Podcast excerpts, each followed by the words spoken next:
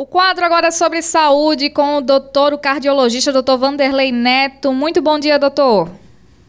Bom dia, Flavinha. Sempre um prazer estar falando com a CBN, com muitos alagoanos. Hoje o nosso assunto é infarto do miocárdio. E, doutor, chegam vários casos como esse para o senhor? Chega no Brasil inteiro, Flávia. O infarto do miocárdio é a maior ameaça que nós temos né, em termos de saúde pública, né? Porque é uma doença que mata muito e deixa, quando não mata, as pessoas podem ficar sequeladas. Perdem um pedaço do coração, isso significa que perdem a capacidade física, a capacidade funcional, podem ter que se afastar do trabalho, geram despesa para a Previdência Social, enfim. Pode desorganizar a vida inteira de inúmeros é, cidadãos pelo Brasil afora. Né? E com o envelhecimento da população, aí nós temos cada vez mais gente, pessoas que estão sob risco de ter um infarto do miocárdio. Então, esse assunto é um assunto relevante para a gente tratar. Doutor Vanderlei, o infarto do miocárdio, ele também é conhecido como o popularmente ataque cardíaco?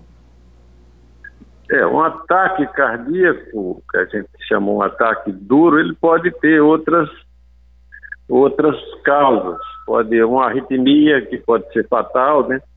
E o, e a, mas a causa mais frequente é o infarto. Né? O que é que é um infarto do ponto de vista prático? É que o coração ele precisa receber combustível para bater. E o combustível do coração é o oxigênio, que é levado através do sangue. Né? E o sangue chega até o coração pelas artérias coronárias, que formam uma verdadeira coroa, né? abraçando o coração. Quando ocorre entupimento dessas artérias, ela, esse coração ele pode claudicar, a pessoa pode ter uma dor no peito, né, principalmente quando faz esforços, esforços ou, ou refeições copiosas, né? Ou isso pode se dar de maneira abrupta. É interrompido o fornecimento de sangue e esse músculo começa a morrer. Essa, em duas horas, né, esse músculo ele fica completamente morto e dificilmente se consegue recuperar. Né?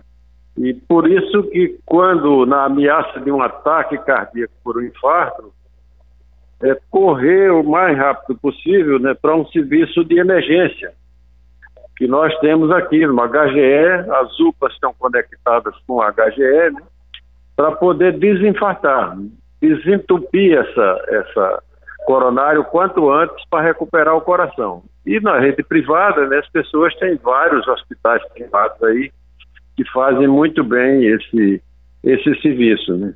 Mas a melhor coisa mesmo, Flavinho, é prevenir, né? É, a gente sabe que tem um determinismo genético, então essas pessoas que já têm pais infartados, elas têm que ter mais cuidado, né? E tem que, depois dos 45 anos, principalmente, né, regularmente a um serviço de saúde que disponha de cardiologista, né, para saber se, é, se tem os chamados fatores de risco, né, que, que são circunstâncias que, com essa base genética, vão evoluir para o tal do infarto, né, que pode matar ou deixar a pessoa mutilada. E quais são essas causas principais?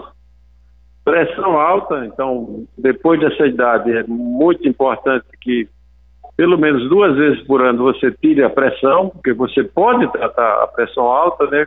Excesso de gordura no sangue, que é o chamado colesterol, simbolizado pelo colesterol, você pode tratar também, né? Diabetes, o tabagismo é, um, é uma praga enorme, né? Para acelerar a formação de, de, de, de de placas que entopem as coronárias e podem entupi-las delas, né? E, e outras causas que, que, indiretamente provocam pressão alta, como por exemplo o excesso de peso, a falta de exercícios, né? E uma alimentação equilibrada. Se você seguir essa receita, você não está isento de ter doença cardíaca que motiva um infarto. mas seguramente você vai ter menos possibilidade e se tiver vai ter uma doença de forma mais leve que possa ser contornada muitas vezes com a ajuda de medicamentos. Doutor Vanderlei, há algum sinal, algum sintoma onde as pessoas podem identificar o infarto do miocárdio? Olha, metade das pessoas tem o que nós chamamos angina, que é uma dor clássica, né, opressiva, né, como se tivesse a, com irradiação para o braço, né, que mostra a falta de adequada de fornecimento de oxigênio, é como se a pessoa tivesse com a cãibra, se a gente puder fazer uma analogia com, com, com os músculos né, dos membros inferiores, né? E a outra metade, às vezes você fica assintomático ou mas você tem algum tipo de desconforto. Por exemplo, uma pessoa que faz exercício regularmente e de repente ela percebe que cansa com mais facilidade deve procurar também o serviço de saúde para identificar a causa, que na maioria das vezes é o que a gente chama de entupimento nas coronárias, na linguagem técnica, aterosclerose coronariana. E você, então, fazendo o diagnóstico, fazer a prevenção do infarto, para que você não seja surpreendido na praia ou passeando, né, numa zona remota, né, e tenha um infarto e não chega a tempo de ser socorrido né, e recuperado dessa, desse evento que a gente chama evento duro. Então, prevenir é sempre melhor do que remediar, Flavinho.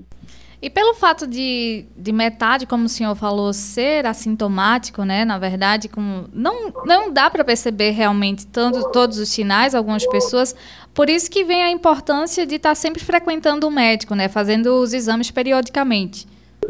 Exatamente. Principalmente, Flavinha, aqueles que têm história familiar da doença, né? E que têm fatores de risco. Então, se a pessoa tem uma genética desfavorável, é hipertensa, né?